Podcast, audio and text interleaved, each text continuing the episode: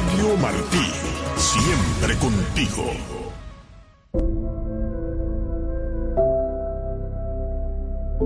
Radio Martí presenta Escritos al Margen, con la escritora y periodista María Elena Cruz Varela.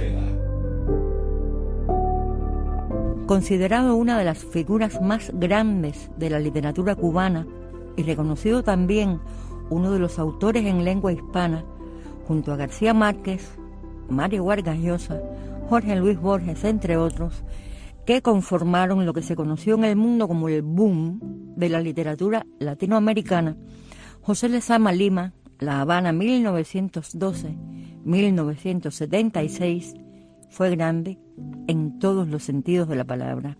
Cuentan quienes le conocieron que Lezama era un gran conversador, hipnótico casi, con un elevado y finísimo sentido del humor.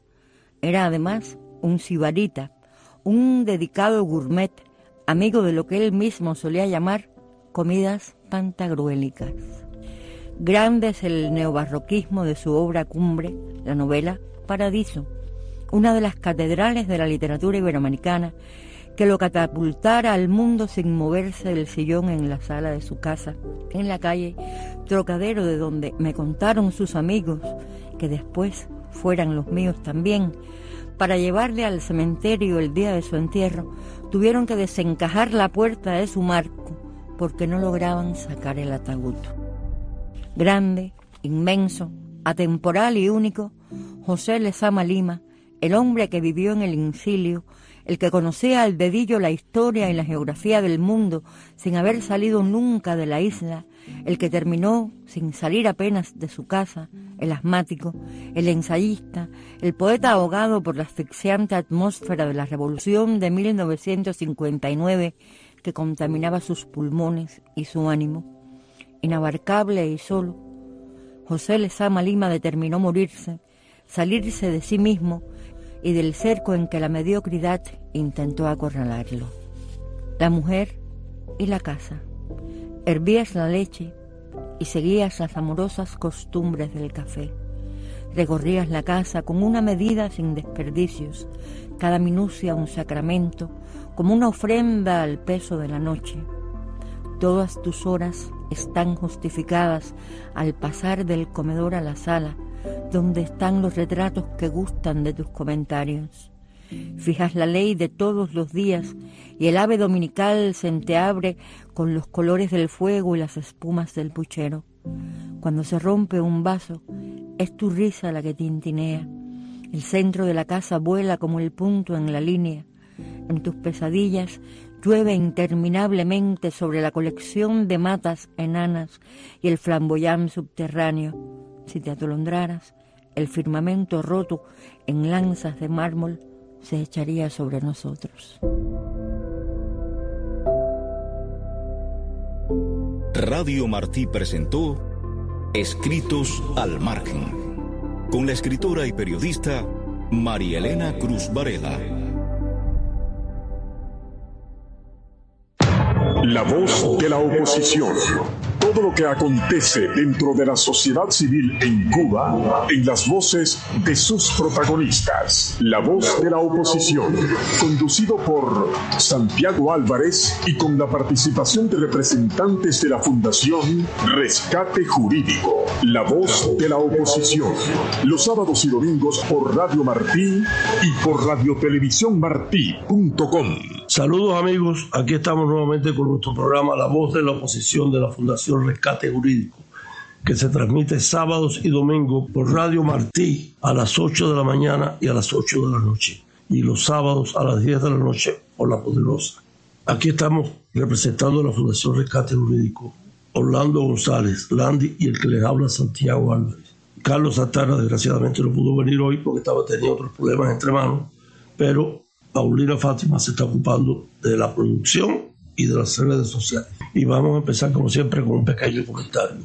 Y el comentario como siempre tiene que ver con lo que está pasando en Cuba. Lo que está pasando en Cuba ya todos lo sabemos, pero hay que seguir recalcándolo, a que lo sigan oyendo en Cuba y que el pueblo se dé cuenta que hasta que ellos tomen las manos en su mano y aprieten bien el puño no vamos a poder tener libertad en nuestra patria.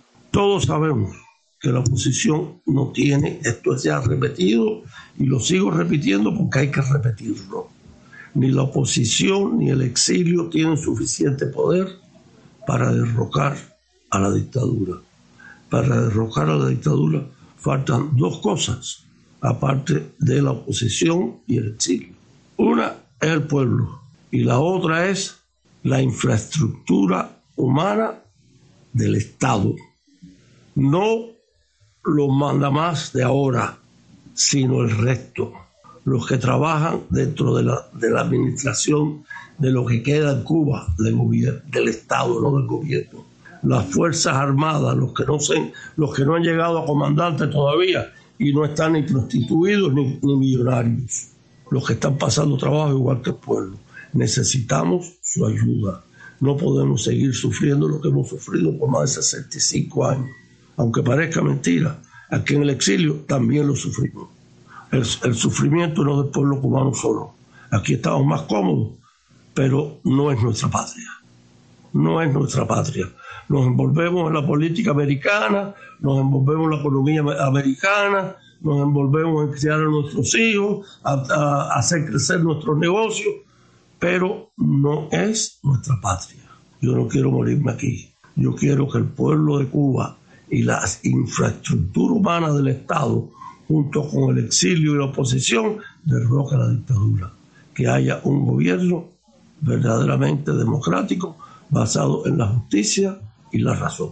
Muchas gracias. Estás escuchando la voz de la oposición.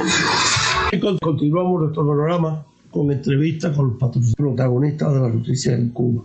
Esta vez tenemos una dama, una esposa de un hombre valeroso, oposicionista, periodista independiente y un ex miembro de los seminarios de la Fundación Rescate Jurídico. Me refiero a Aralidis Flomet, la esposa de Yuri Valle Roja, que está preso desde, desde antes de julio, eh, de julio 11, porque siempre ha estado en la vidilla de la dictadura. Bienvenido a nuestro programa, El Aquí estamos representando a la Fundación Rescate Jurídico, Orlando González Landi y el que te habla, Santiago Álvarez. ¿Qué me puede decir en especial lo referente a Yuri Bueno, ante nada le voy a transmitir un fuerte abrazo que Yuri siempre le manda a usted, a Landy y a todos los colegas de, de la fundación. Eh, por acá esto está cada día está peor, Santiago. Evidentemente el régimen de Cuba eh, ha acorralado tanto al pueblo cubano que tal vez eh, eh, vayan en busca de otro desenlace fatal para el pueblo y favorable para la dictadura. En la parte de Yuri te voy a decir que todo continúa igual o peor, porque ahora mismo ayer me decía que el problema de la alimentación volvieron a bajar la porción, ¿no? Eso más detallado lo sabré mañana, que es la visita. Eh, por otra parte, él continúa en delicado estado de salud, sin ningún cambio, sin brindarle ni siquiera un medicamento para la presión arterial. Y por otra parte, estoy en espera de que este próximo día 25-26 me puedan dar una respuesta sobre una licencia extrapenal que los abogados de Cuba le presentaron a favor de la liberación de Lázaro. El 25 de enero, él fue llevado a medicina legal a peritarlo. Entonces estoy en espera de una respuesta. ¿Y qué, esperanza te dan los abogados que creen? Bueno, hasta ahora eh, eh, se está esperando por la respuesta del tribunal. Mm. Eh, ya a raíz de que el tribunal ve cuál es la respuesta que me otorgará, entonces ya se pondrá otro, otro trámite a favor de Lázaro. Porque tú sabes que hasta ahora todos los trámites legales que se han hecho mediante las leyes constitucionales que la dictadura cubana implementó la han violado. Ellos violan su propia constitución. Sí, eso, es costumbre ahí. La Lidis, ¿en qué prisión está él ahora? ¿Él, lo ha vuelto a trasladar o sigue donde mismo estaba? él lo han mantenido en la prisión de mayor rigor combinado de ley. En el combinado en Este. régimen severo, en régimen severo. Es decir, que la dictadura, a raíz de que la Comisión Interamericana de Derechos Humanos envió unos documentos a Cuba, eh, interesándose por la situación legal de Lázaro, él fue llevado a, a un campamento en la zona cero dentro del mismo combinado y donde solo estuvo ahí 60 días. Más de 60 días no lo tuvieron en ese combinado, posteriormente lo mandó lo mandaron a golpear por el, ten- el teniente coronel segundo jefe de la prisión combinado del Este, Airén Frontera Fría, y fue revocado nuevamente para adentro de cárcel cerrado. Según la sentencia original, ¿qué tiempo le queda por servir? Bueno, según la sentencia, ya Lázaro debería de haber estado en la calle desde octubre pasado. Por No, eso te hice la pregunta, porque yo pensaba que ya él estaba para ser liberado. Bueno, ya él está para ser liberado desde el pasado año, cosa esta que esta dictadura manipulada y arraigada con su presidente que anda por detrás a escondida Raúl Castro no ha permitido que Lázaro sea liberado ya. Eradili, Sí. oye, es Landy, un abrazo. Otro Landy para usted. Bueno, sabemos que estamos todos interesados en qué está pasando con tu esposo y para nosotros también es una gran preocupación cómo está usted, que, porque usted en realidad la está enfrentando eh, todo el rigor de, de esos elementos. ¿Cómo, ¿Cómo está su vida en cuanto a, a, a su vida diaria? Que sabemos, lo sabemos, pero queremos que el resto de las personas que no están tan pendientes de usted sepan la realidad de lo que está viviendo usted como esposa de él. Bueno, Landy, esto, esto ha sido un reto muy fuerte que la vida, la lucha y la causa eh, me ha puesto. No he estado bien porque mi salud ha quedado eh, eh, en toda esta trayectoria de lucha, pero lo único que me sostiene en pie son dos cosas. Eh, primero, la libertad de Cuba y segundo, lograr la libertad de mi esposo. No, pero realmente bien como tal no, no lo estoy. No, porque eh, eh, al ser la única persona que tengo que enfrentar todas las situaciones que se han presentado, eso como me ha, me ha traído serios problemas de salud. Pero bueno, gracias a Dios, sigo en pie, aquí luchando hasta que, no sé, hasta que el destino quiera. que el destino quiera y que el pueblo coopere. y que el pueblo coopere exactamente, porque ahora mismo eh, Dios no puede abrir muchas puertas, pero el pueblo la mantiene cerrada.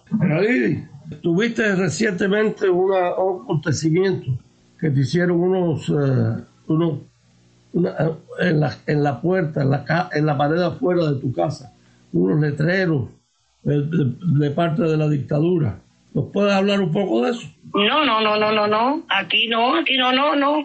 Yo he sido la que he escrito las paredes pidiendo la liberación de Lázaro y, y para que el pueblo que pasa por aquí constantemente vea que tienen a un hombre enfermo en una cárcel sin ser delincuente, sin ser drogadito, sin ser asesino, es decir, sin cometer ningún tipo de delito común. Ah, entonces usted es la que ha escrito en las paredes de su casa para hacer legal la noticia a todo el que pasa por ahí. Sí, le está, Interesante. le está, Exactamente. le está mirando la, la- la baraja. Le está mirando la baraja, haciendo un acto de repudio al Y- gobierno. Sí, no, y muy buena aceptación porque hasta los niños vestidos de escuela que pasan se paran, leen y me apoyan. Qué bueno, qué interesante. Un acto de repudio reversa.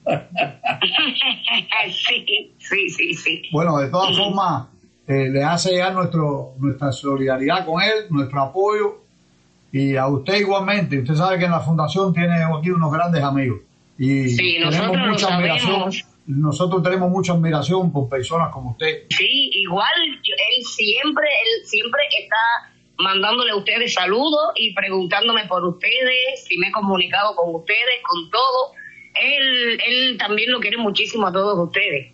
Y, y, y yo, vaya, verdaderamente nunca tendría cómo pagar eh, eh, la pensión que ustedes han tenido con nosotros. Bueno, ustedes se lo merecen y se lo han ganado. Así que hablaremos nuevamente con usted en el futuro no muy lejano, pero personalmente dentro de un rato, ¿ok? Bien, un abracito para todos. La voz de la oposición. Todo lo que acontece dentro de la sociedad civil en Cuba en las voces de sus protagonistas. La voz de la oposición.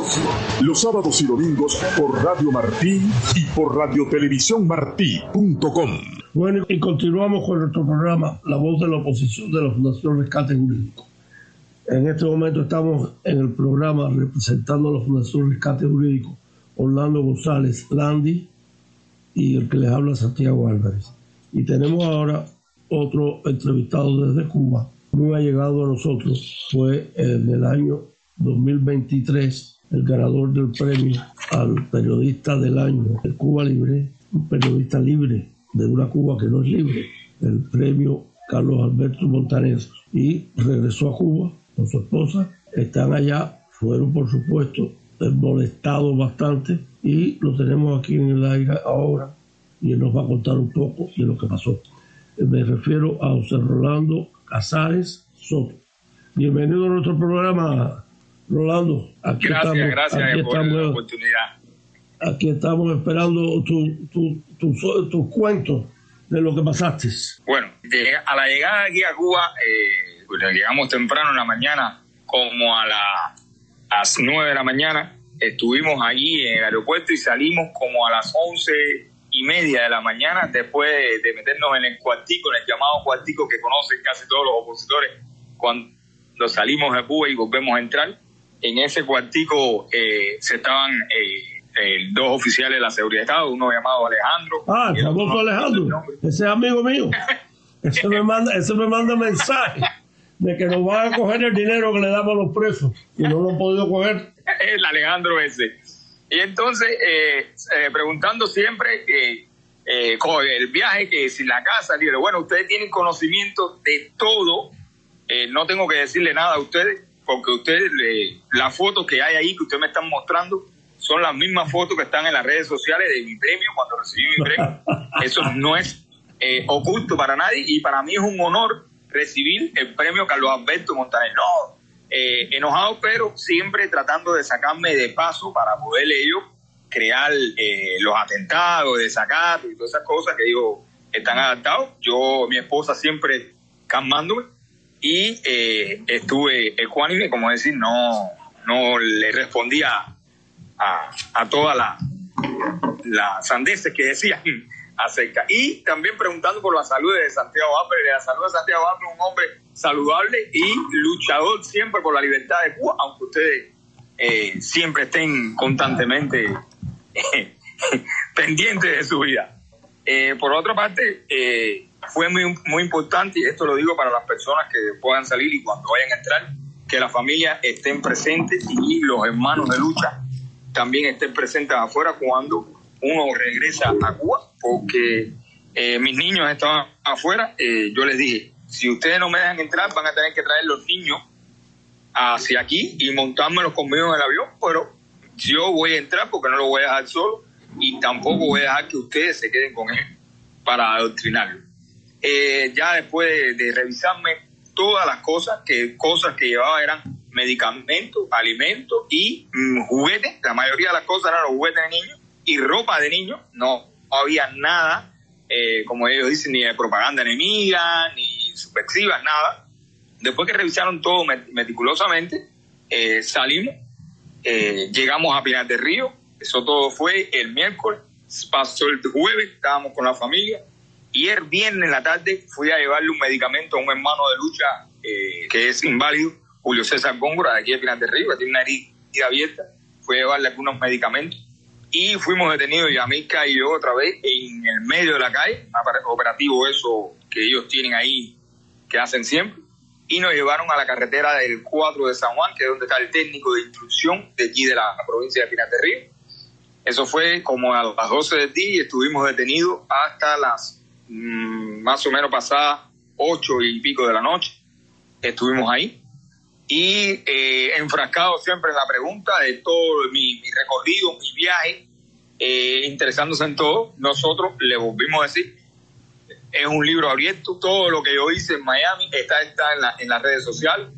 Eh, para nada. Me siento orgulloso de haber recibido el premio de seguir eh, luchando por un periodismo eh, independiente, por un periodismo que refleje la realidad y la verdad que está en, la situación en Cuba. Y bueno, una cosa que a ellos también les, sorprendería bastante, que no eres tú solo, porque Yamilka también es una fiera, ella no, no se amedrenta por estos problemas. Por estos problemas. Ella, ella también le va a decir cómo fue lo que pasó, porque estaba, estaba ella, que ahora le paso a Yamilka ahí Santiago. Hola, Santiago. Hola, Yamilka, déjame presentarte. Y aquí estamos presentando ahora que eh, eh, nos ha sorprendido, una sorpresa muy agradable, Yamilka Abascal, también una luchadora por la libertad de Cuba y por los derechos de las mujeres, que se ha concentrado en eso, porque en Cuba el, el feminicidio está que sobra ya por sus cuatro costados, pero ella siempre está al pie del cañón defendiendo los derechos de las mujeres. Bienvenida a nuestro programa, Yamilka.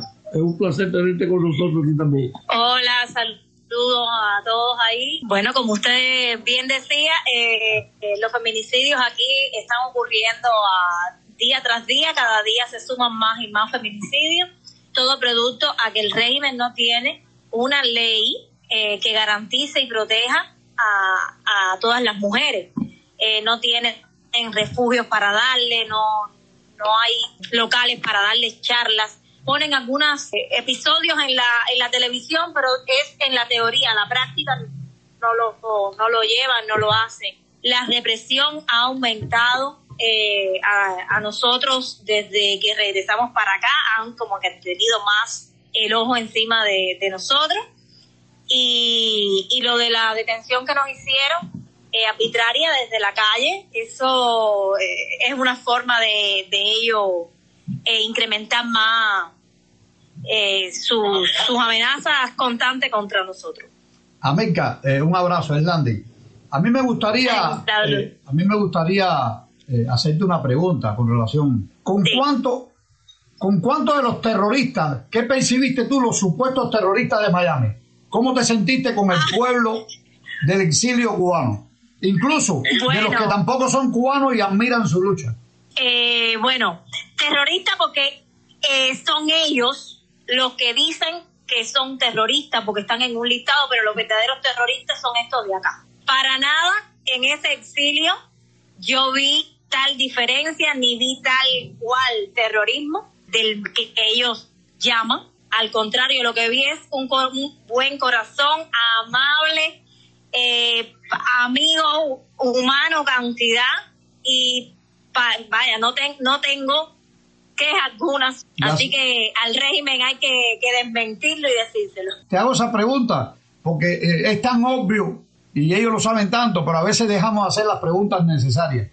Ellos nos tildan, a, ellos nos tildan a nosotros de mafiosos, ellos son buenos poniendo epítetos y, poniendo... Manipulando la información. Pero, pero lo más importante es que cada vez que ellos reciben, en realidad, como en ustedes, porque aunque ellos traten de, de, meterle miedo y no todo el mundo tiene, los enfrenta como ustedes, pero incluso las personas que son débiles, que no son problemas, que no, no son personas que tienen ese comportamiento agresivo contra ellos, ellos han podido ver que le dicen las mismas palabras. Ustedes no llevaron armas, ustedes no llevaron presupuesto para guerra, ustedes llevaron medicina para los vecinos, ustedes llevaron juguetes para los niños, ustedes llevaron, se fueron de aquí llenos de amor, de solidaridad. Exactamente. Ustedes han visto. De amor, amabilidad. Y ellos no son bobos. Ellos no son bobos porque a ustedes no lo pueden doblegar. Pero incluso las personas que han podido doblegar y darle golpe, lo único que han podido sacar es de lo único que habla el exilio es de la buena voluntad de apoyar a esa Cuba. Ustedes hacen, siempre lo he dicho, ustedes como líderes políticos, ustedes están haciendo el trabajo que deberían hacer ellos. Preocuparse por los ancianos, preocuparse por las mujeres, preocuparse por los niños, por la educación, por la salud.